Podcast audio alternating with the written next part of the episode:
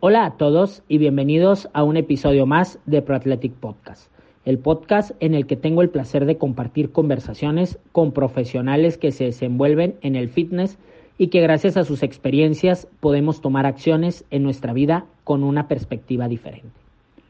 El día de hoy platicamos con Gabo Merlos. Él actualmente es entrenador nivel 3 de CrossFit, imparte seminarios avalados por CrossFit y es propietario y head coach de un box en la ciudad de Guadalajara, Jalisco, afiliado que lleva por nombre CrossFit MEC. Él actualmente está desarrollando e impartiendo una constante capacitación para fortalecer el profesionalismo de otros entrenadores que buscan desenvolverse en este deporte. A continuación, los dejo con el episodio completo. Hola a todos, ¿cómo están? Bienvenidos a un episodio más de ProAthletic Podcast. El día de hoy tenemos a un invitado que se desenvuelve en la zona de CrossFit, pero en la preparación de coaches y atletas. Él es coach Gabo Merlos, al que me da mucho gusto saludar en esta tarde. ¿Cómo estás, Gabo? Hola, Roberto. ¿Qué tal? Gracias por invitarme. Todo muy bien. Todo muy bien desde casa. Gabo, eh, ahorita estamos en una etapa difícil porque, pues bueno, la gente está regresando a los gimnasios.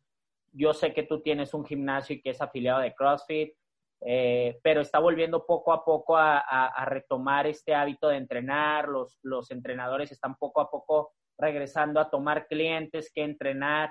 Y ha sido un cambio durante estos meses que la verdad yo creo que si no lo hubiéramos, no lo hubieran planteado, no nos lo hubiéramos esperado y al contrario, no nos lo hubiéramos ni, ni creído. Pero tú fuiste una de las personas que aprovechó esta contingencia o este momento de encierro para empezar a desarrollar más contenido que el que venías ya haciendo en tus redes sociales, principalmente en Instagram. Y me fijé por ahí que tuviste el gusto de estar ofreciendo webinars, conferencias en línea, cursos un poquito más de cerca con los coaches. Háblame acerca de este momento en el que se cierra todo, parece que todo el fitness va, va a parar por un momento y empiezas a reinventarte, pero no solo, sino con el apoyo de la gente que te viene siguiendo años atrás, ¿no? Sí, sí, como lo dice Roberto, nadie nos hubiéramos podido esperar esto que ocurrió. Eh, y la verdad es que nadie pudo haber planeado semejante evento, para semejante evento. Yo vengo entrenando personas para, bueno, en este método alrededor desde el, aproximadamente desde el 2011. En el 2012 yo tomé mi curso nivel 1 eh, para empezar ya mi capacitación formal eh, como entrenador de CrossFit. Yo estudié finanzas eh, y jugué fútbol toda mi vida. Jugué hasta tercera división profesional. Después de ahí aproveché ética en el fútbol para pagar parte de mi carrera universitaria. Eh, pero después de que tomé el curso nivel 1 empezó todo esto ya muy en serio y, he estado trabajando para CrossFit ya casi por ocho años.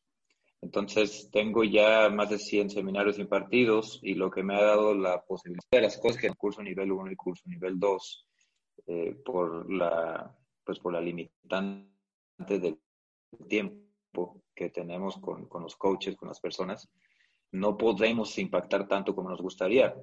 Y esto es natural, porque no tenemos todo el tiempo que se necesita para ser entrenador. De hecho, es una profesión, como creo yo, todas a las cuales se les, de verdad se les ponga interés, que tardas en desarrollar muchísimo tiempo, vas aprendiendo, vas madurando como persona y después vas madurando como entrenador. A mí me pasó un periodo muy grande de maduración cuando yo me casé y tuve, tuve mi primer hijo, por ejemplo. Empecé a entender otras cosas que conceptualizaba bien, pero que no había llevado a una práctica de una forma tan efectiva como ahora lo hago, teniendo hijo. Eh, teniendo un hijo y ahora tengo dos, y Dios mediante serán tres eh, para finales de octubre, principios de noviembre. Entonces, eh, ya viendo, yo estuve ya bastante tiempo enseñando los cursos, viajando por toda Latinoamérica, conociendo entrenadores, todos estos muy apasionados, con muchas ganas de ayudar a las personas. me empecé a dar cuenta de esto, que se necesita un poco más de retroalimentación para ellos, para que entiendan que lo que están haciendo es, eh, va por el buen camino. No necesariamente que esté mal, sino más bien que, el esfuerzo que ellos están poniendo y el tiempo que están poniendo eh, va en una dirección adecuada a lo que quieren lograr. Eh, porque se tiene que aprender se tiene que recorrer el camino, pero, pero tener la tranquilidad de que vas por ahí, vas hacia donde quieres llegar. Entonces, fue ahí que empecé de una forma muy natural a, ofrecer este servicio de, mentoría para entrenadores. Simplemente hice una publicación, luego empecé a grabar videos que me di cuenta que tenía que ir mejorando, le, he ido dando estructura, le he, ido dando orden. Eh, ahora tengo mucha más interacción con ellos eh, por esta organización que tengo les puedo, por ejemplo, tengo un grupo en WhatsApp en donde directamente ellos me escriben a mí, les, les contesto en general o individualmente sobre lo que sea que necesiten. Y empecé a hacer esto desde el 2018, por ahí. Eh, entonces, eso, como bien dices tú, me dio una plataforma para después, cuando se dio este asunto del COVID, eh, pues ahora sí que, como decimos en México, ponerme más las pilas y ponerme a trabajar de una forma más enfocada en desarrollarlo por la necesidad que surgió de que los entrenadores eh, tuvieran esta, esta especie de, de, esta opción para consultar, consultar a alguien. Entonces, desde el hecho de que yo ya había empezado a hacer esto, les podía ayudar en, en, asuntos de, de, cómo utilizar sus redes sociales o cuál es la mejor forma de programar a distancia o grabar videos o qué es lo que mínimo que necesitan hacer, este tipo de cosas, hasta ahora que mencionas tú ya están volviendo a la actividad regular. Eh, nosotros lo, yo lo, yo lo viví eh, porque como tengo personas en muchos países, me han platicado las diferentes situaciones en las que están. Algunos lugares fueron restringidos de una forma más, eh, les, mayores restricciones, a otros no tanto.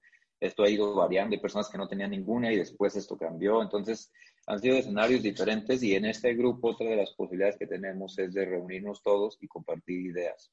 Entonces, hay varias personas de diferentes países y entre ellos no se conocían, ahora se conocen y ahora empiezan a generar esta amistad, esta relación y eso les ayuda mucho a entender eh, cosas que parece que nada más le pasan a ellos, pero que le pasan a muchas otras personas.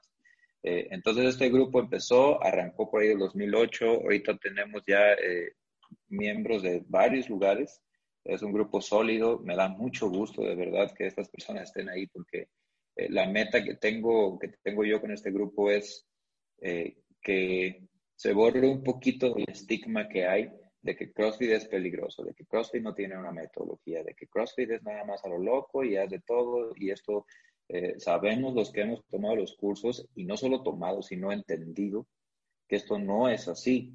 Lo que hacemos es mucho más complejo que entrenar a una persona para que sea lo más fuerte que pueda ser o lo más rápida que pueda ser. Hay muchísimas cosas que tenemos que hacer.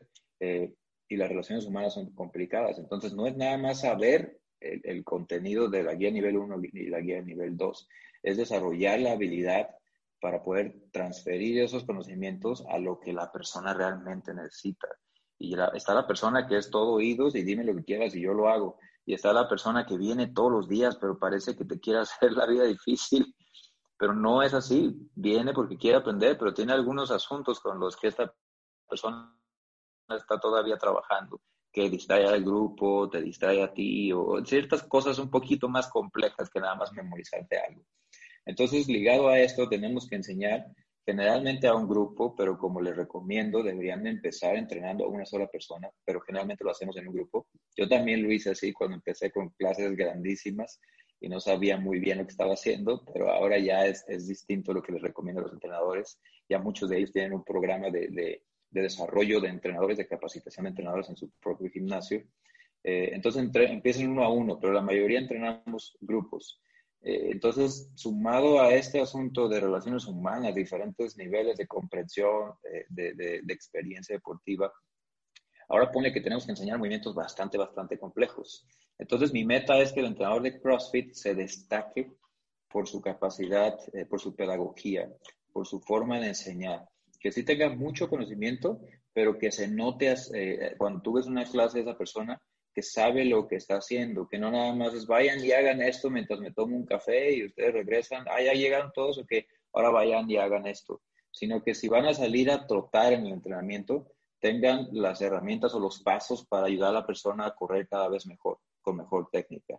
Eh, que enseñen bien y que también lo hagan a un nivel tan natural que, que sea divertida la clase para que ayudarlo, eh, para poder ayudarlo desde el punto de vista de profesional y también como, si es que tienen un gimnasio, como dueño de gimnasio, como negocio. Eso es, eso es como, esa es mi meta, eh, ayudarle a los entrenadores de CrossFit principalmente a pulir estas, estas capacidades de, que debería de tener todo entrenador efectivo. Esto que mencionas me parece muy importante porque nuestro deporte se distingue por ser un deporte en el cual eh, no existen máquinas, por así decirlo, o, las que existen, pues bueno, ya sabemos que remo, bici, etcétera, ¿no? Pero eh, es difícil a veces atraer al cliente, invitarlo a un lugar en donde a lo mejor se va a encontrar algo desconocido. Y la tarea del coach, estoy totalmente de acuerdo contigo, es retenerlo, que le guste este deporte, pero que lo aprenda bien. En uno de los cursos que tuve el gusto de tomar contigo, mencionabas acerca de todo este material que estoy compartiendo, decías, todo este material que estoy compartiendo con ustedes, no tengo temor a compartírselos, porque yo lo que quiero es que ustedes creen esta misma ideología de entrenamiento y que puedan adecuar según sus necesidades de, los atletas, porque pues independientemente de que lo tomen personas de tu ciudad, igual eh, a lo mejor del gimnasio de enfrente de tu ciudad, pues tu esencia como coach es una y la esencia como coach de él va a ser otra. Y definitivamente que estamos en un deporte en el que hacen falta más entrenadores que se estén preparando para que atraigan a más gente. Yo a veces, eh, no sé qué opines tú al respecto, pero a veces he, hasta discutido con, con entrenadores en el aspecto de, es que ¿por qué puedes estar criticando a un entrenador en lugar de, si tú lo estás viendo mal, pues bueno, adecuarlo compartirle una, una retroalimentación positiva de lo que se trata y, y, y, así tal cual se lo he dicho, de lo que se trata no es quitarnos gente que se deje, que deje entrenar CrossFit. Se trata que los que no entrenan CrossFit vengan y entrenen con nosotros porque les gusta la preparación, el entrenamiento, y como tú mencionas, que se diviertan en una clase, que lo noten positivo y puedan mes con mes seguir preparándose. Algo de lo cual eh, yo creo que eres siempre, eh, navegas con esta bandera de querer preparar al coach para que el coach esté bien, eh, sea, un, sea un coach idóneo de poder entrenar a un grupo de alumnos. Ahora, ¿cómo le haces tú el carácter de cada una de las personas? Porque pues esta industria la verdad es que es muy complicada en cuanto a relaciones y es complicado que un coach diga, ok, porque, bueno, todos somos líderes, ¿no? E, y por eso somos, somos entrenadores. Entonces, ¿cómo puede ser el líder de los líderes para que llevar un camino en el cual ellos sepan que están haciendo bien, estando escuchándote, tomando los cursos, etcétera? Mm. Ok. Eh, gran parte de lo que tiene que ver con liderazgo, al menos así como yo lo veo, es, es demostrar que tú lo puedes hacer, tú lo haces, que tú lo ejecutas, lo que crees o lo que enseñas. Entonces, eh, una de las cosas que yo hago dentro del grupo es cuando les pido algo, yo lo hago primero. Por ejemplo, en el curso nivel 2 se hacen mucho de estas dinámicas en donde estás haciendo coaching y otro entrenador del staff de nosotros está observando y está haciendo anotaciones para después darte retroalimentación con la finalidad de volverte un entrenador más efectivo.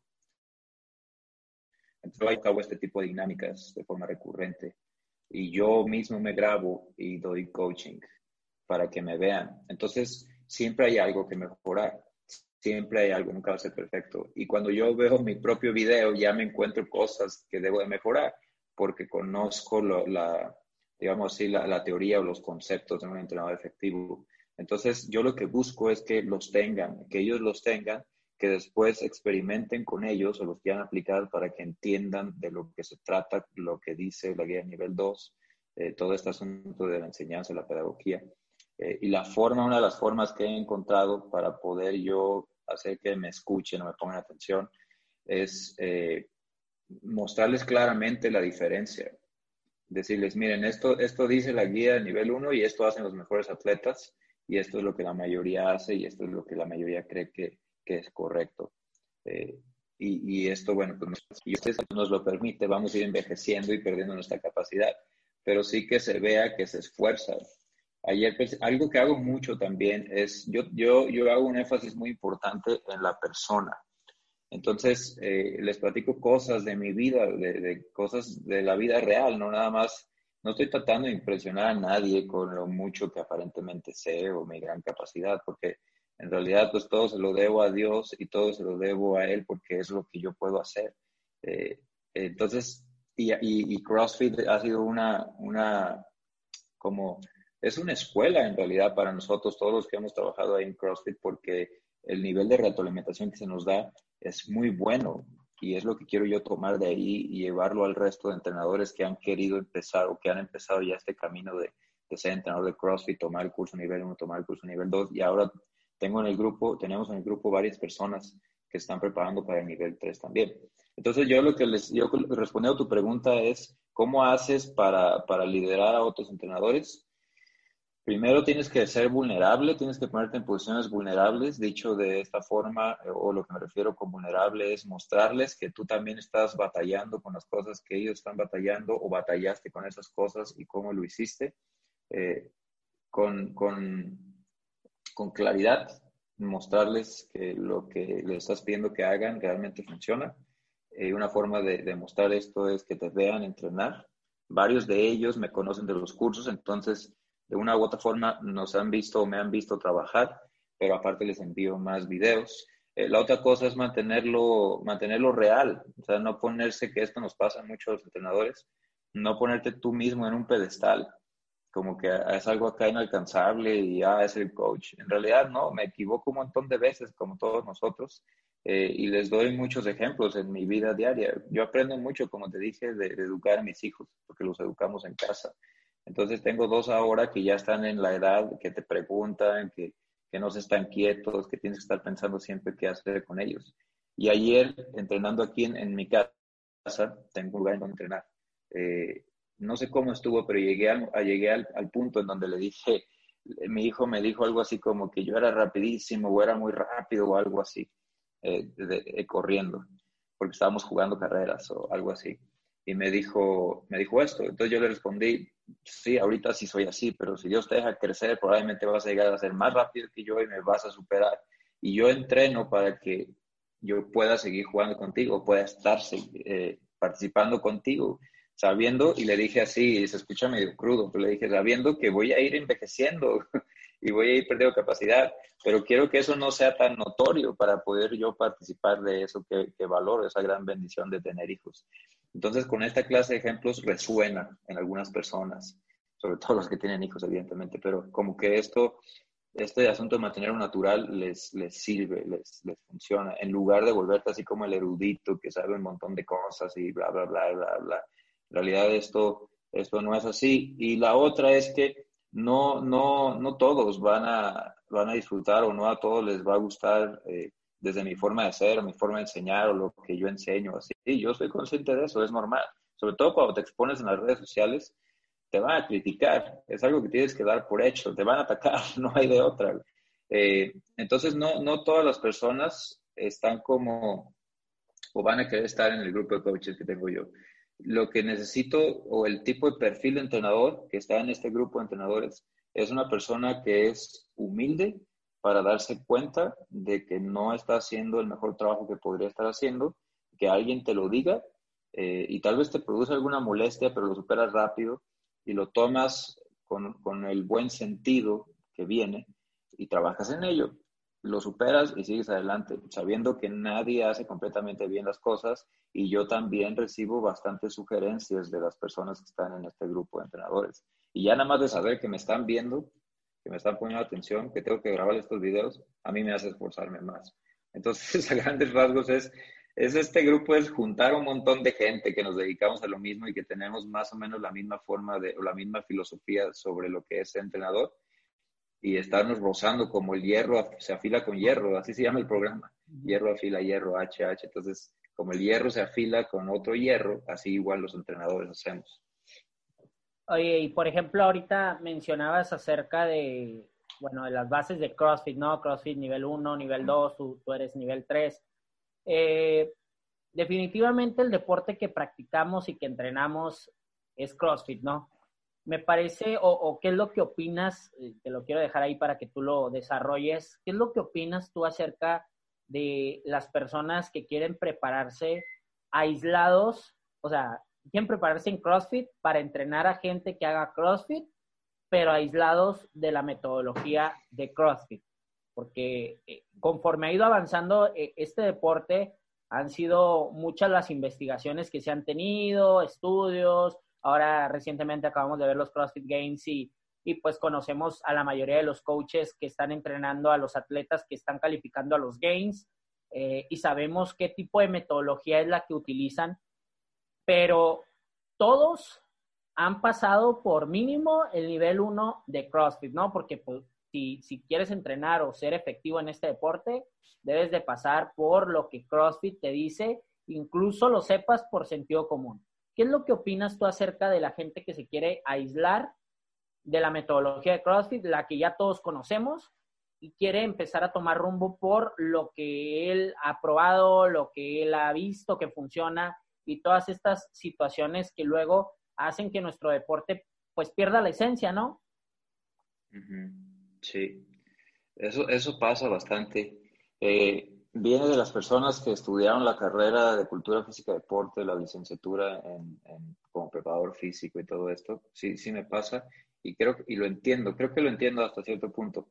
Eh, pero, pero no es que CrossFit esté peleado con, la, con las adaptaciones o, con lo que se ha comprobado que produce ciertas adaptaciones físicas, porque es como su argumento. Eh, no puedes hacer de todo simplemente hacia lo loco y producir eso que quieres producir. Pero esto viene o se deriva de una falta de entendimiento de lo que se enseña en el curso nivel 1, lo cual es extraño porque en realidad es lo más básico y fundamental. Entonces, a mi parecer, la CrossFit evidentemente no ha inventado nada como tal. Eh, lo que hizo fue tomar conceptos o estudios sobre la, adaptación o la forma de entrenar el cuerpo humano y lo puso todo junto. Creo que la mayor contribución de, CrossFit eh, es, bueno, entre algunas otras cosas, es, voy a empezar por lo que, dos cosas, por lo que menos eh, lo que más impacto tiene a nivel global, que es el asunto de haber explotado como marca y haberse expandido por el, por el mundo y que más personas estén moviéndose, que no estén sentadas viendo la televisión y que estén entendiendo eh, que las, los alimentos que se venden como saludables, empacados en la tienda, en el supermercado, y los refrescos de dieta y todo esto no son en realidad tan saludables y no ayudan tanto a la pérdida de peso o a otras cosas que las grasas no son tan malas como te hacen creer en estos productos libres de grasa eh, y todas estas cosas, la educación y la expansión. Pero eh, más enfocado a lo que es el método como tal, algunos van a diferir de esto, lo sé, pero hasta que Coach Glassman, el fundador de, de CrossFit, no vino con esta explicación más científica de lo que es fitness, esta explicación que se deriva de la observación eh, que es capacidad de trabajo a través de amplios dominios de tiempo y modalidades. Hasta que esto no se estableció, entonces no se pudo crear un evento como los CrossFit Games. Y los CrossFit Games es más que nada la comprobación de que el método funciona. Y este mal entendimiento del que hablé al principio, respondiendo a tu pregunta, es, eh, está enfocado en lo siguiente. Cuando damos la, la presentación o cuando hablamos en el curso nivel 1 de lo que es fitness, cerramos diciendo que estamos casados por decir que estamos íntimamente comprometidos a la adaptación, al, al, al, objetivo que tenemos, que es este fitness que es amplio, general, inclusivo, que te prepara para lo conocido, lo desconocido, lo improbable, lo casi imposible que ocurra. Eso es con lo que estamos comprometidos hablando como CrossFit, como metodología la forma de lograrlo que más se ha visto o, que se ha visto que funciona es estos tres pilares que se describen en la, en la, exposición, en la lectura de lo que es CrossFit, lo de lo que se habla en el, en el inicio del nivel 1, que son los movimientos funcionales constantemente variados ejecutados a alta intensidad. Entonces, eh, la combinación de esos tres pilares es lo que produce esta adaptación. Pero cuando hablamos de fitness, en la parte final, en la conclusión, decimos que si descubriéramos que alguien gana los CrossFit Games, que es como la comprobación de que, de que el método funciona, es la prueba de quién es el, el hombre o la mujer más fit o, o los equipos. Si alguien gana eso, nos demuestra que es más fit que todas las demás personas entonces vamos a ver qué hace. Y si hace algo completamente diferente a movimientos funcionales constantemente variados, ejecutados a alta intensidad, vamos a tener como metodología que investigar y analizar y poner a prueba y ver si realmente es eso o no el consumo de alguna sustancia extraña o si nos está diciendo una mentira, de verdad no hace eso. Eh, y a lo que voy es lo siguiente. movimientos funcionales, ¿sí? Ahí se describen qué son los movimientos funcionales, pero no se va tanto al punto como decir qué tanto, qué tanto de cuáles, ¿sí? O qué movimientos funcionales esta persona debería hacer más. Y a lo que voy ahorita es al asunto de que algunas personas argumentan, eh, el entrenamiento de estas personas que ganan los CrossFit Games no es CrossFit, hacen otra cosa. Y en realidad esto no es así. Llevan a cabo movimientos funcionales mayormente, no todo el tiempo, pero mayormente, basados en la experiencia y en lo que ya han observado que ellos necesitan. Los varían constantemente algunos más constantemente que otros, ¿sí? basado en lo que han observado ellos mismos que necesitan hacer más seguido y en lo que no necesitan hacer tan seguido. Y a intensidades altas, a intensidades altas, tanto como las puedan tolerar, tan seguido como las puedan tolerar y tanto como se puedan recuperar de esta para volver a entrenar. No todo el tiempo van a máxima intensidad o no todo el tiempo van a máxima intensidad en un estímulo similar. A veces es levantar peso, a veces es ir rápido o a cierto ritmo en un entrenamiento más aeróbico. Entonces, eh, lo, que, lo que las personas que vienen del estudio formal del entrenamiento deportivo, por así llamarlo, no alcanzan a vislumbrar o a entender, es que realmente lo que estamos haciendo es tomar todos estos estudios, o lo que CrossFit hizo, el fundador de CrossFit hizo, es tomar todos estos estudios respaldados por evidencia científica, mezclarlo y encontrar la forma de, regulándolo en ciertos individuos, lograr la mayor adaptación posible o el, o el mayor fitness posible. Entonces, todos son movimientos funcionales constantemente variados, ejecutados a alta intensidad. Pero qué tanto de cada cosa, qué tan seguido de cada cosa, pues depende de la persona a la que estás entrenando. Entonces, por eso es que digo que la programación no es realmente tan importante como el, como el coach. Eh, pensando de esta forma. El coach puede programar para un individuo, para un grupo. Si programas para un grupo, tienes que ver lo que necesita el, mayor adaptado de ese grupo y después adaptar para el resto. Si programas para un individuo, entonces el coach tiene que entender las necesidades del individuo y entonces la programación cobra mayor relevancia porque estás tú seleccionando lo que esa persona tendría que hacer específicamente para mejorar el fitness. Entonces va a ser esos tres pilares, movimientos funcionales, constantemente variados a alta intensidad. Pero la programación o lo que tú le programes va a determinar, según lo que observaste, qué tanto necesita de cada cosa. ¿Sí? Esto ya es ir más allá de lo que el curso nivel 1 enseña, pero en realidad está ahí. Nada más que lo que hay que hacer es entenderlo bien y después modularlo para que la, adaptación sea la, que buscamos. El fitness eh, más amplio que se pueda. Y eso es lo en donde se produce esta como, como conflicto, como esta disrupción entre los entrenadores de preparadores físicos y los entrenadores de CrossFit. Pero en realidad estamos haciendo lo mismo. Lo que pasa es que lo difícil es entender, a ver, no estamos haciéndolo a lo loco, sí, sí lo estamos planificando. ¿sí? Eh, la periodización se resume básicamente en la siguiente definición, es hacer un plan basado en la meta y tener este, ciertos bloques establecidos y todo esto. El problema es que con CrossFit no es tan complicado como volverte lo más fuerte o lo más rápido que puedas. Hay muchas otras cosas más que tienes que contemplar. Hay muchos esquemas de cargas, de repeticiones, de duración de tiempo, combinaciones. Es, es de verdad muy complejo. Entonces, lo que funciona es hacer todo el tiempo de todo. Esto es lo que yo he observado y lo que he visto que los mejores atletas del mundo hacen.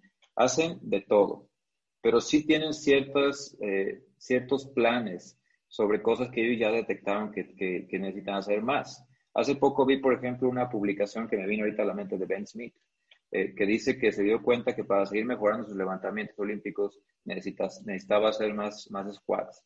Entonces, establecen un programa de squats para generar esa adaptación, pero no van a seguir haciendo todo lo demás, keeping pull-ups y todo esto. Y ahí es en donde hay diferencia pero en realidad, en realidad más bien deberían de entenderlo mejor y con la capacidad, conocimiento, experiencia que ya tienen, podrían, si lo entienden, llegar a ser muy buenos entrenadores. Tal vez les causa un conflicto llamarse entrenador de CrossFit porque ellos piensan que el entrenador de CrossFit toma un curso de un fin de semana y ya, ya es. y a ellos les costó cuatro años lograr llamarse licenciado en cultura física o así. No es así. Para llegar a ser un buen entrenador de CrossFit necesitas mucho tiempo y el curso nivel 1 y nivel 2 son nada más como escalones para llegar al nivel 3, que ya se considera como un coach.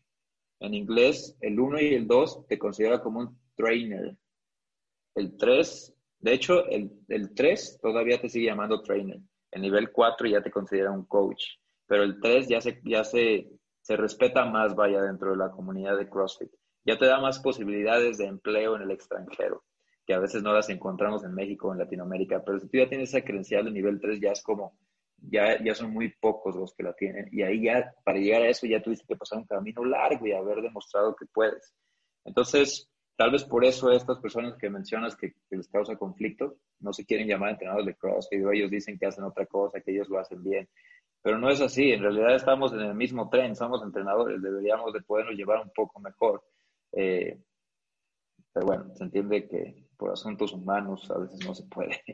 El mismo, el mismo ego que hablábamos hace rato. Por ahí, eh, no sé si recuerdas cuando se acabaron los CrossFit Games del año pasado, eh, ya ves que la dinámica fue empezar a cortar a un grupo de atletas que no estaban teniendo un buen rendimiento en los workouts y se cortaban y luego al siguiente evento pasaban otros y se iban cortando.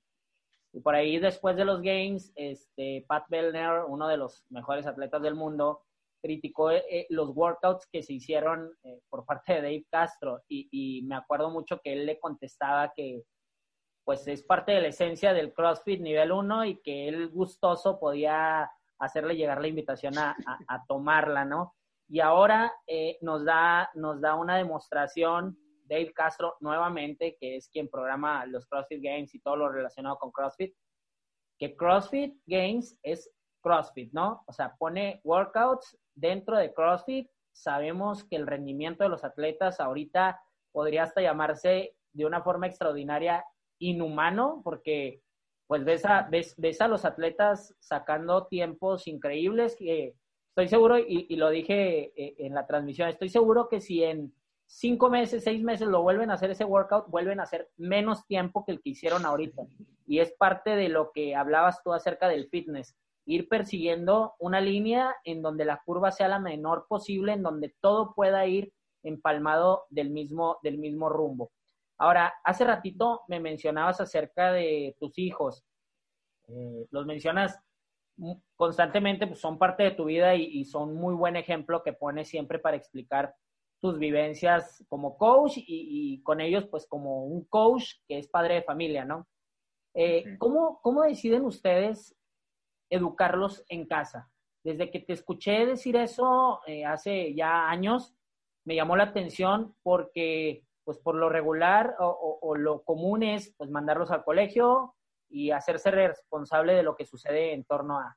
Pero ¿cómo deciden eh, tu esposa y tú educarlos y bajo qué parámetros están desarrollando su niñez, su educación, su convivencia, etcétera, etcétera, etcétera, y bajo qué objetivo.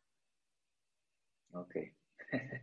Esa es, es, una muy buena pregunta y es un tema del que de verdad estoy muy apasionado por hablar, eh, porque tiene que ver con nuestras creencias más profundas eh, como familia y como individuo de cada uno de nosotros. Cuando eh, nosotros, cabe señalar que tomamos muy en serio la crianza de nuestros hijos y la vida familiar. Es una de, los, de las prioridades que tenemos. Pero la máxima prioridad que tenemos es servir a Dios, el Dios verdadero, al Dios en el que creemos. Entonces, yo soy cristiano. Yo, dicho de otra forma, soy discípulo de Jesucristo, el Jesucristo que la Biblia presenta. Es un tema polémico, yo lo sé. Entonces, no me voy a meter mucho en eso, más que decir que eh, es lo que yo creo, es lo que creemos como familia. Eh, creemos que la Biblia es revelación divina, que evidentemente como todo se puede transversar y se puede eh, utilizar de mala forma, pero, pero en la misma Biblia Dios promete que la iba a conservar intacta, que su verdad no, nunca iba a pasar.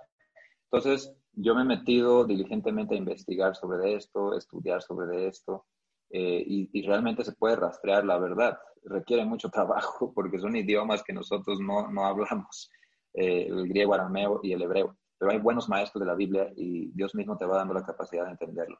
Pero nosotros somos cristianos. Entonces, eh, al entender esto, nosotros lo que nuestra prioridad es servir a Dios, servir a Jesucristo. Decimos, es nuestro Señor, es nuestro Salvador. Eh, nos salvó de un tremendo destino horrible. Eh, entonces, estamos completamente, estamos muy agradecidos por esto. Y lo que pasa ahora es que todo lo que haces lo haces conforme a lo que Dios dicta que se debería de hacer. Hay muchas atrocidades que se han hecho con este mismo objetivo eh, pero les digo, todo se puede transgiversar, todo se puede torcer. Hay que evaluar las creencias de las personas por lo que hacen en su vida diaria, no nada más por lo que dicen. Eh, y si esto es violento, es agresivo, es áspero, no es tranquilo, pacificador y hecho con amor, amor bíblico, amor intencional, entonces está probablemente, no probablemente está mal. Eh, ¿Y qué, cuál es la razón por la cual educamos a nuestros hijos en casa? Porque Dios así quiere que lo haga yo primero como, como padre de familia y después eh, mi esposa como mi ayuda idónea eh, quiere que nos hagamos cargo de, educar, cargo de educar a nuestros hijos, que no les saquemos a la responsabilidad de hacer esto porque es difícil, es increíblemente difícil eh, y se la pasemos a alguien más. Porque no importa lo que ustedes hagan, alguien les va a tratar de meter ciertas ideas en la cabeza. Y aún los adultos son influenciables, los niños son más influenciables. Entonces, una forma yo de protegerlos es eh, eh, observar cuidadosamente las cosas a las que ellos están expuestos. Eh, y entonces eso hacemos, los educamos en casa por eso. ¿Con qué meta? Con hacerlos que entiendan primero la Biblia, lo que Dios quiere que hagan, que Dios creó el mundo, que esto no ocurrió de la nada, que no es como un acto de magia en donde el mago saca del, del, del sombrero, saca el conejo, pero en realidad no hay, no hay sombrero, no hay mago, simplemente hay un conejo que no saben de dónde salió, simplemente fue espontáneo. El mundo fue creado y existe un Dios y Él se revela en la Biblia. Entonces yo quiero que mis hijos entiendan eso. Quiero que mis hijos, con, la ayuda de Dios, evidentemente, tengan sabiduría y sepan separar lo correcto de lo incorrecto. Y así, si Dios les permite, eh, puedan dirigir ellos en algún momento su propia familia. Entonces, como, como puedes notar, como, como te dije, este es un tema que, que me apasiona muchísimo y del cual deriva todo lo demás que yo hago, porque así también es como yo veo mi trabajo. Yo hago en mi trabajo eh, y por eso es importante que lo haga bien. Y después, pues evidentemente, tratando de servir a Dios y tratando de, satisfacerlo en ese sentido, pues todos los demás pueden verse muy beneficiados porque estás haciendo tu trabajo echándole ganas, como decimos. Pero eso es, eso es una, me da mucho gusto, de verdad, que me hayas hecho esa pregunta porque es uno de los temas que dirigen, es el tema principal que dirige nuestra familia y de ahí se deriva todo lo demás. Está servir a Dios, eh, está cuidar y servir a nuestra familia y a otras personas que creen lo mismo que nosotros, eh, y hacer mi trabajo y compartir esto y hablárselo a otras personas. Entonces, eh, esa es la meta, esa es la meta me llamó mucho la atención que dices hacerte responsable de, lo que te toca y no dejarle esa responsabilidad a otras personas para que pues tus hijos se den cuenta de los valores que van a tener en casa, la ideología que como papás están esperando de ellos en su vida. Eh, sobre, sobre un tema que hace rato se me, se me ocurría por ahí y, y que me gustaría mucho que me platicaras, es acerca de CrossFit como salud y CrossFit competitivo. Hoy en día es, eh, eh, o sea, van de la mano. Hoy en día van de la mano. Si eres competitivo, pues vas a tener una mejor salud o viceversa, pudiera ser.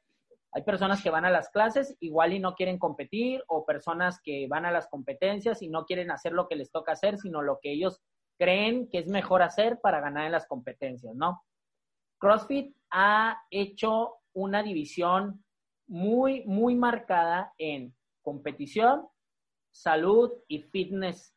Y de, de, hecho tienen su portal de internet en donde ellos nutren de documentos, información científica, eh, cosas que son benéficas para la comunidad entender. Pero, ¿qué opinas tú acerca de la competencia basada en CrossFit o la salud basada en CrossFit?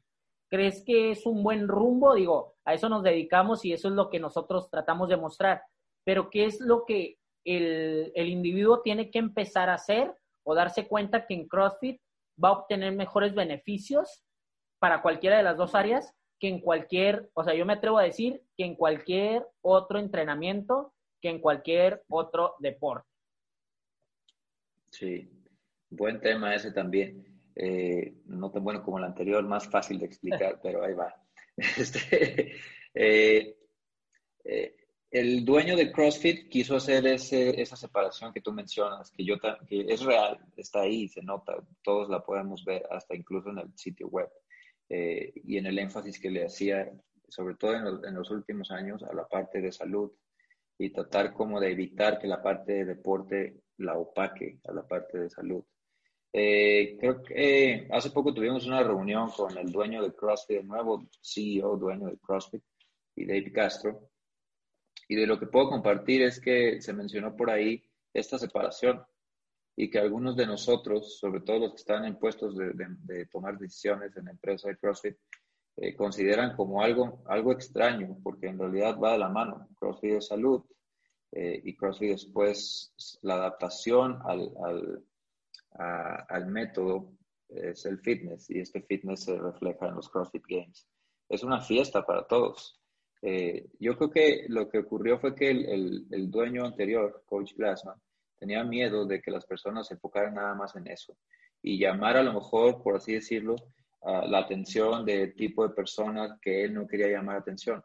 Su, su, como su misión era expandirlo para que todas las personas, como bien, como dices tú y yo también creo, este es el método más efectivo para entrenar eh, tu cuerpo.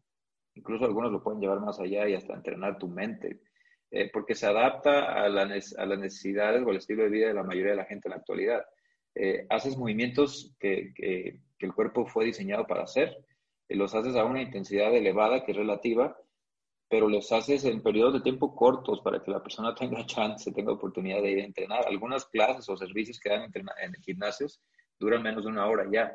Entonces, yo realmente creo esto que dijiste, es la forma más efectiva de entrenar tu cuerpo si lo que quieres es estar sano, funcional, poderte mover, cargar a tus hijos, jugar fútbol por ahí sin desgarrarte una ingle.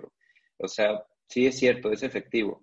Eh, no, yo la verdad, siguiendo lo que dije ahorita de que muchos de mis, de mis compañeros lo ven como rara esta separación, yo también lo veo así. Eh, porque y aquí, aquí entramos en el asunto y varias personas me han dicho esto. El deporte competitivo no es saludable. Así, así lo menciona, no es saludable.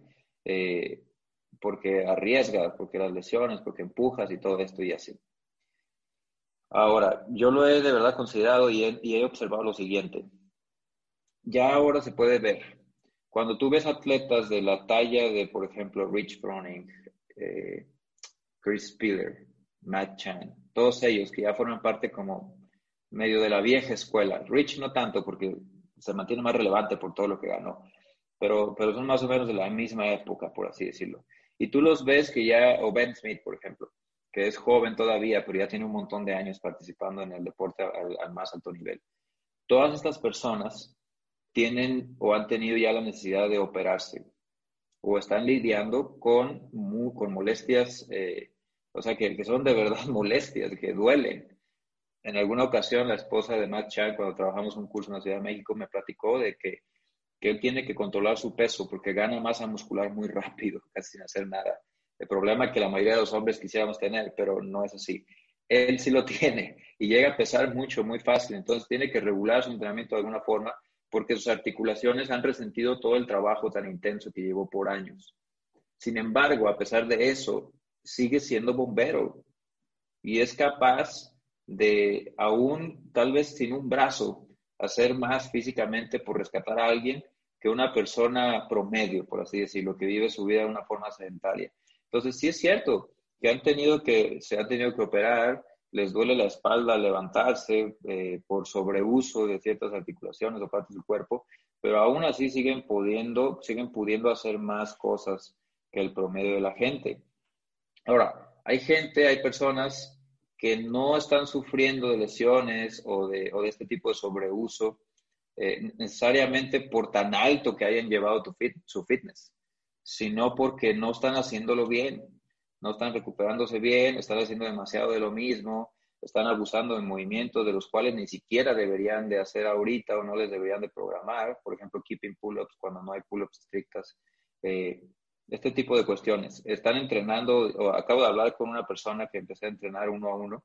Eh, es un joven, es un joven y su, su, coach estaba también ahí, el coach que está en persona. Yo estoy como una especie de, mentor asesorando, una, una, tercera opinión o segunda opinión. Eh, y estábamos hablando sobre lo, lo, lo, dispuestas que están las personas a, a matarse dentro del entrenamiento, pero lo poco dispuestos que están para dejar el teléfono, por lo menos una hora antes de irse a dormir y esforzarse porque duerman ocho horas eh, o hacer estos cambios afuera del gimnasio, de los que hablamos mucho en el nivel 1 cuando hablamos del continuo de enfermedad, bienestar y fitness. Lo decimos, lo decimos mucho. Todas estas cosas que surgen como dudas, problemas, ataques a la metodología, realmente las decimos ahí, las tratamos de aclarar, pero no se llegan a entender por lo que te decía antes. Es muy poco tiempo, necesitas bastante tiempo para ir procesando esta información, aplicarla, y ya después de años de que tomaste tu nivel 1, dices, ay, de esto se trataba.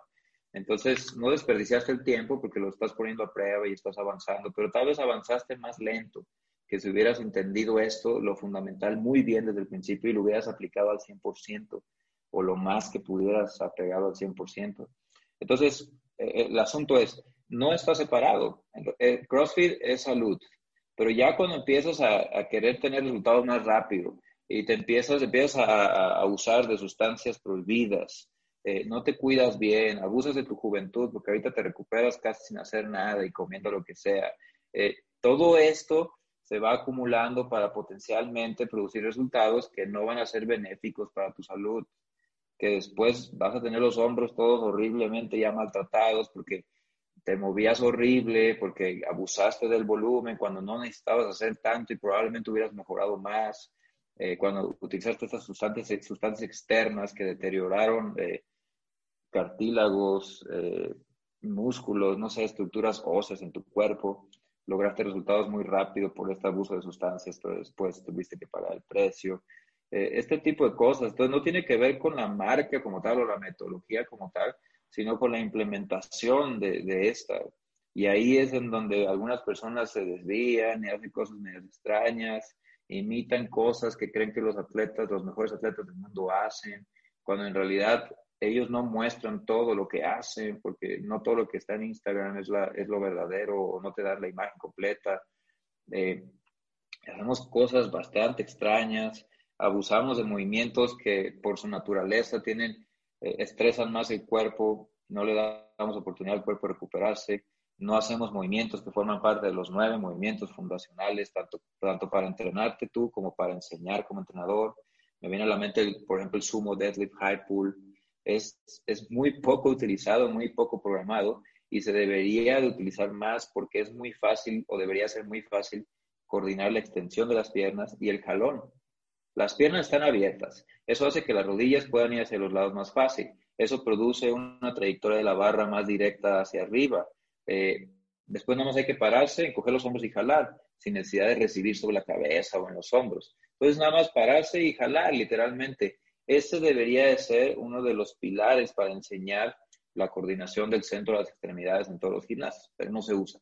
Entonces, eh, el resumen del asunto es si tú vas muy bien llevado por tu entrenador, si no tienes prisa, si tomas en cuenta los factores de estilo de vida, tu estrés, eh, por ejemplo, yo teniendo ya dos hijos, casi tres hijos, mi, esposa embarazada, uno no duerme bien a veces, comparado con un joven que su máxima presión es llegar a tiempo a la escuela y ya, y después, no sé, cualquier otra cosa, estar en el celular o así. O sea, los niveles de estrés o percepción de estrés son diferentes. Si acumulas un montón de entrenamiento, te va a hacer daño en lugar de beneficiarte. ¿sí? Estos atletas que ustedes ven pueden recuperarse y tienen protocolos de recuperación, de alimentación bien establecidos. No hacen las cosas a lo tonto. Llevan a cabo CrossFit, pero lo hacen después de muchos años de experiencia, habiendo ajustado y casi entendiendo a la perfección lo que tienen que hacer para mantener, y no solo mantener, sino aumentar su nivel de fitness ellos evidentemente están dispuestos a arriesgar más que lo que una persona que no quiere competir a ese nivel o nada más quiere competir el fin de semana debería estar arriesgando. ¿Sí? Coaches, para los que escuchen esto, no se trata de decir a la persona, sí puedes, sí puedes, sí puedes. Tal vez sí puede. Si le ponen la canción adecuada y les dicen las palabras motivadoras adecuadas de la película de Rocky que se acuerdan, lo va a lograr, pero no debería de hacerlo, no debería de hacerlo. Eh, es hasta irresponsable hacerlos o motivarlos o manejar su mente para que hagan ciertas cosas. Es más difícil enseñarlos o que crean en ti o que confíen en ti para hacer lo que al parecer es aburrido o monótono, pero necesitan hacer. Entonces, depende más de tu habilidad para hacer lo que lo disfruten, de qué tan, qué tan divertido, qué tanto entendimiento tienes de esto, para que lo hagan lo necesario, que ponerles cosas emocionantes y divertidas, estos entrenamientos larguísimos para que sientan que se cansaron. O sea, ser entrenador, como dijiste tú, es, quieran o no, son líderes de las personas que tienen enfrente. Y es su responsabilidad dirigirlos de la mejor manera. En ocasiones va a haber personas a las que les tengan que decir, no, esto no se hace así, y ellos lo tomen así va a haber ocasiones en las que le tengan que decir a las personas, oye, ¿tú crees que esto te va a llevar a donde quieres? Oye, ¿de verdad crees que necesitas hacer tanto? O, o, hacerlos que piensen, oye, ¿no te gustaría tener más tiempo libre, obtener mejores resultados y poder hacer algunas otras cosas fuera del gimnasio? Hacerlos pensar. Entonces, necesitas como coach modular tu forma de enseñanza, tu forma de comunicarte. Pero esto es mucho más allá avanzado de entender la definición de fitness y qué tanto debes de hacer de movimientos funcionales constantemente variados y qué, tal, qué tanta alta intensidad y qué tan seguido. Eso es lo básico. Entonces vamos paso a paso. Ya para finalizar, Gabo, porque sé que ahorita ya tienes una agenda apretada por ahí, te agradezco mucho el tiempo. Te voy a hacer unas últimas dos preguntas. Estas son muy concretas. Si quieres contestar concreto o extenso, tú, tú sabrás. La primera es, eh, ¿qué es lo que te está emocionando ahorita? ¿Qué es lo que te levanta y qué estás pensando? ¿Qué emprendimiento? ¿Qué, qué situación es la que te está emocionando para, para andar todo tu día con las pilas puestas, como lo mencionaste? Pues está completamente eh, ligado a lo que a lo que hablé sobre la motivación para enseñar a nuestros hijos en casa. Eso es realmente lo que me, lo que me hace que me levante con ganas en el día a día, el entender que, que, fuimos creados, el entender que se nos dio la posibilidad eh, con un infinito amor de vivir en este mundo, de disfrutar las cosas hermosas que podemos disfrutar, tener hijos, convivir con otra gente, comer, beber café, me encanta el café, todo esto, viajar, estar en el bosque, así, eh, disfrutar de la naturaleza, todos, no importa la creencia que tengan o no importa qué tanto nieguen o acepten a Dios o qué tanto quieran obedecerlo o no, todos pueden disfrutar de esto, de esta gracia común. Entonces eso es lo que me motiva a mí el, levantar, para levantarme día a día eh, e incluso hacer, hacer mi trabajo como, como lo hago, con, con todas las fuerzas que lo hago, educar a mi familia o así. Eh, saber que que hay un propósito para esto, no es simplemente hacer el mejor esfuerzo que puedas, llegar a donde puedas y ya morir y no sé qué vaya a pasar. Eh, confío fielmente en que lo que viene después de esta vida es mucho mejor, a pesar de que esta se puede disfrutar. Y por eso es que me levanto día a día para aprender más de Dios, estudiar sobre eso. Y todo eso, estando en orden, se refleja en el resto de las actividades o las, los sombreros o las gorras que, que tengo. Ser entrenador, ser padre, ser esposo, ser amigo, este, y todo lo que hago. Entonces esa es mi motivación en realidad, eh, servir a Dios, servir a Jesucristo. Y cuando pongo eso en orden, todo lo demás de una forma muy increíble se ordena también. Y la segunda y última es, eh, en este momento de tu vida, ¿te sientes una persona exitosa? Sí, no, ¿por qué? ¿O en qué, en qué forma o en qué momento dirías, me siento exitoso por, ¿lo tienes visualizado? Mm. Eh, no, realmente no. Realmente no lo tengo visualizado. Me considero una persona exitosa, eh, una persona más que vencedora, señala la Biblia, porque he entendido estas cosas importantes que muchas personas no llegan a entender en toda su vida y viven sin ningún propósito. Eh, de verdad me siento muy privilegiado por esto, pero me voy a enfocar en la parte como más específica, que creo que es para donde va tu pregunta, eh, de la parte profesional de mi trabajo. Eh, creo que hay, hay algo, voy a compartir algo que, que de verdad pienso en cuanto a esta parte profesional que sé que les pasa a muchos de ustedes. Y si no, examínenlo porque es fundamental para que ustedes puedan seguir haciendo un mejor trabajo y cada vez mejor. Eh, yo creo que, que nunca puedes estar satisfecho con lo que has hecho, en el sentido de que digas, ya, ya acabé, ya terminé, ya está. Mm. Porque entonces, ¿qué vas a hacer? Por el tipo de persona que creo que la mayoría de los entrenadores somos, o los atletas que, compiten sobre todo al más alto nivel, no nos podemos estar quietos y no podemos dejar de buscar alguna otra meta o algo más que lograr y así. Eh, yo no estoy detrás de esto de una forma afanosa o esforzándome, esforzándome, porque ya sé que Dios está en control de todo esto, pero sí procuro utilizar mi tiempo de una forma inteligente. Entonces, la meta más próxima que tengo yo, eh, específica, es, eh, o, del día a día, es seguir proveyendo a los, a los coaches y atletas que están en el programa de, material nuevo, de ideas nuevas, o a lo mejor los mismos conceptos, pero expresados de otra forma, buscando que lo entiendan de una mejor manera o ahora sí se entienda, porque cada quien tenemos un ritmo diferente y un tiempo diferente para entender las cosas.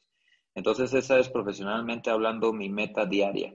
Siempre estoy pensando cómo puedo mejorar esto, cómo puedo hacer algo diferente, qué puedo cambiar eh, y analizando. Yo soy también bastante duro conmigo mismo en muchas ocasiones, como creo que muchos de los entrenadores somos en estar viendo también las cosas que hago muy mal y las que no me doy cuenta, procuro rodearme de personas que me lo digan.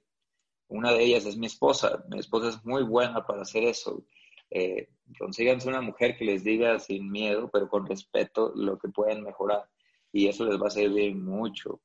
Eh, y, y, amigos, amigos que te digan directamente, oye, ¿sabes qué? Pues, pues aquí no estás haciendo lo que dices, o aquí podrías hacer esto, o esto está esto no está tan bien como podrías. Entonces, eh, la meta es constantemente estar mejorando todos los días, buscar algo diferente que hacer. Eh, después de ahí rodearte de gente que te ayude, que respalde esa, esa meta diaria o las metas generales que puedas tener. Y como meta general, como meta así más, más este, amplia, en cuanto a lo que tiene que ver con, con el asunto este de ser entrenador, la parte profesional de mi vida, yo quisiera llegar a tantas personas como se pueda, eh, para ampliar este programa y me gustaría poder eh, que Dios pueda proveer a través de mi trabajo haciendo esto para, para, para yo sostener a mi familia, vivir bien. Tenemos más de lo que necesitamos, de lo más esencial, eh, siendo honesto. pero sobre todo quiero poder ayudar o puedo, quiero poder integrar a más personas a, este, a este programa, o sea, que más personas lo, lo puedan dirigir para que se complemente. Ya lo estoy, ya lo estoy haciendo, ya lo estamos haciendo junto a la doctora Ilse Casillas, que si siguen mis redes sociales ya lo habrán notado. Ella es una profesional de lo que hace, es una excelente médica, porque me dijo, se dice médica, no médico. Entonces es una excelente médica. Eh, es muy buena en lo que hace, tiene mucha pasión por este asunto del entrenamiento deportivo. Ella también es entrenadora de CrossFit y le gusta muchísimo. Entonces ya está empezando por ahí quiero que ella se integre o estamos buscando la manera de integrarla para proveer de más material de otro mucho más altísimo nivel por todo el entrenamiento médico que ella tiene eh, a los entrenadores. Que sepan, yo quiero que los entrenadores de CrossFit sean los que tienen o poseen más conocimiento de cualquier otro entrenador de cualquier otra disciplina, pero que también sean los que tienen la mayor habilidad o capacidad para transmitirlo de acuerdo a la persona que esté enfrente. No traten de alardear ni nada, simplemente que a la hora de que alguien los vea diga, ese entrenador se sabe, se ve que sabe. Eso es, eso es como, como mi meta general para todos los coaches que están en el programa de, de HAH. Gabo, te agradezco mucho tu tiempo, te agradezco mucho tus palabras. Me gustó mucho estar platicando contigo esta tarde. ¿Dónde pueden encontrarte en redes sociales? Gracias, Roberto. Cuando gustes. Eh, mis redes sociales me encuentran como Coach Gabo Merlos, ya sea en Instagram o en Facebook, eh, y de hecho también es igual en YouTube. Estoy subiendo material, tratando de subir material constantemente, es otra cosa con la que me he tratado de disciplinar, pero sobre todo en Instagram. Si me quieren escribir y ponerse en contacto conmigo, lo pueden hacer por Instagram. Perfecto, te agradezco mucho, muchas gracias. Luego, Roberto, gracias a ti. Hasta pronto. Yo soy Roberto Focal, me encuentran en Instagram como arroba Roberto Focal. Muchas gracias a todos.